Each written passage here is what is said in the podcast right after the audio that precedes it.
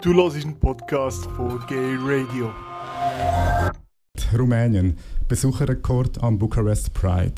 Es war im vergangenen Jahr, als insbesondere die rumänisch-orthodoxe Kirche mächtig die Werbetrommel für ein Verbot der Ehe für alle warb. Eine entsprechende Unterschriftensammlung erzielte zuvor rekordmäßige Zustimmung, wodurch eine Volksabstimmung im Oktober 2018 möglich wurde. Die rumänische Bevölkerung stimmte darauf zwar mit deutlicher Mehrheit für ein Eheverbot für gleichgeschlechtliche Paare, doch erfreulicherweise folgten weit mehr Abstimmungsberechtigte einem Boykottaufruf von unzähligen Menschenrechtsorganisationen. Damit das Resultat einer Volksabstimmung in Rumänien gültig ist, braucht es eine Zustimmung von mindestens 30 Prozent aller Stimmberechtigten, und dies wurde durch die tiefe Abstimmungsbeteiligung verfehlt. Damit wurde verhindert, dass ein Eheverbot für alle in die Verfassung aufgenommen wurde. Dieser Sieg beflügelte auch die Community im Land und so feierten sie diesen nicht zuletzt an der Bucharest Pride vom vergangenen Wochenende. Rund 10.000 LGBTI+ sowie ihre Familien, Freunde und Unterstützerinnen und Unterstützer liefen auf der berühmten Galea Victoriei, dem Prachtboulevard, durch die Innenstadt, so viele wie nie zuvor. Viele hatten Regenbogenfahnen mit dabei und tanzten auf der Straße. Die Gegendemonstrationen, welche jeweils für die traditionellen Familienwerte einstehen, sind in diesem Jahr auch wesentlich kleiner ausgefallen als in den Jahren zuvor. In anderen Städten Rumäniens fanden gleichzeitig ebenfalls noch kleinere Pride-Veranstaltungen statt. Ukraine. 8000 laufen an der Kiew Pride mit.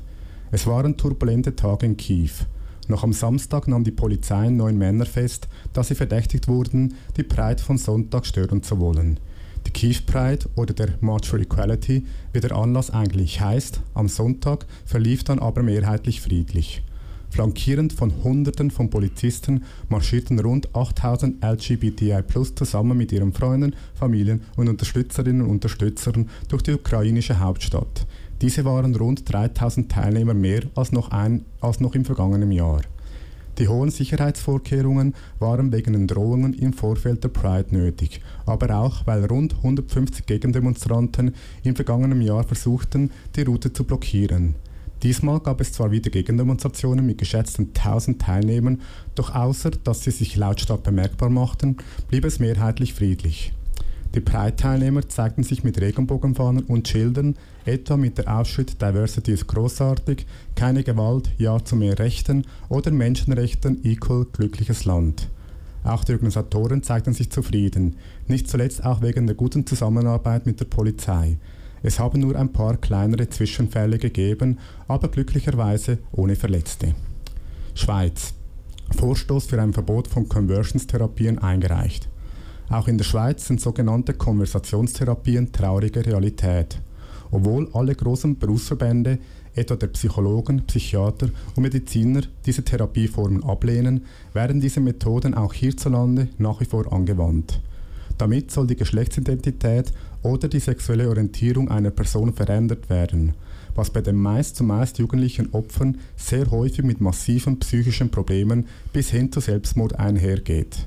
Dass diese Methoden, welche vom Beten bis hin zu Elektroschocks reichen können, zudem verständlicherweise unwirksam sind, haben zudem unzählige Studien belegt.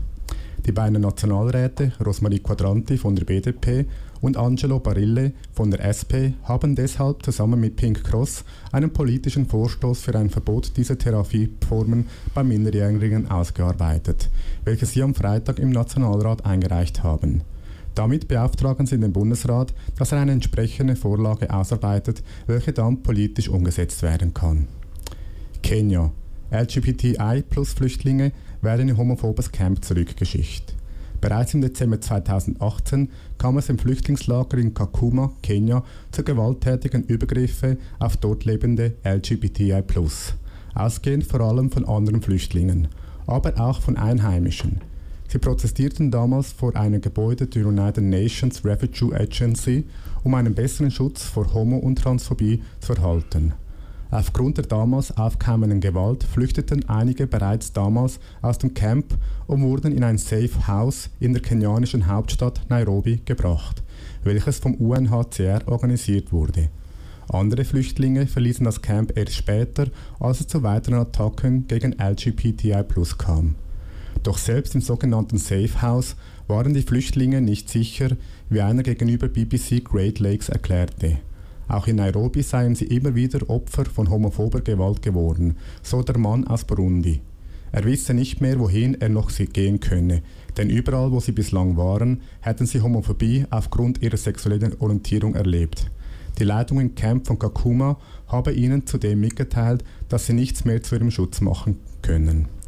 Davon will die Regierung Kenia aber offenbar nichts wissen und hat verlauten lassen, dass keine Flüchtlinge außerhalb der Camps leben solle. Aus diesem Grund müssen die Flüchtlinge im Safe House des UNHCR nun wieder nach Kakuma zurück. Wenn sie trotzdem außerhalb des Camps leben, dann müsse dies genau dokumentiert werden. Inzwischen wurden 76 LGBTI+, darunter offenbar auch 20 Kinder, wieder nach Kakuma gebracht. Das UNHCR hat dazu verlauten lassen, dass es sich für den Schutz dieser Flüchtlinge einsetzen werde. Du hast einen Podcast von Gay Radio gehört. Die ganze Sendung und noch mehr findest du auf gayradio.lgbt.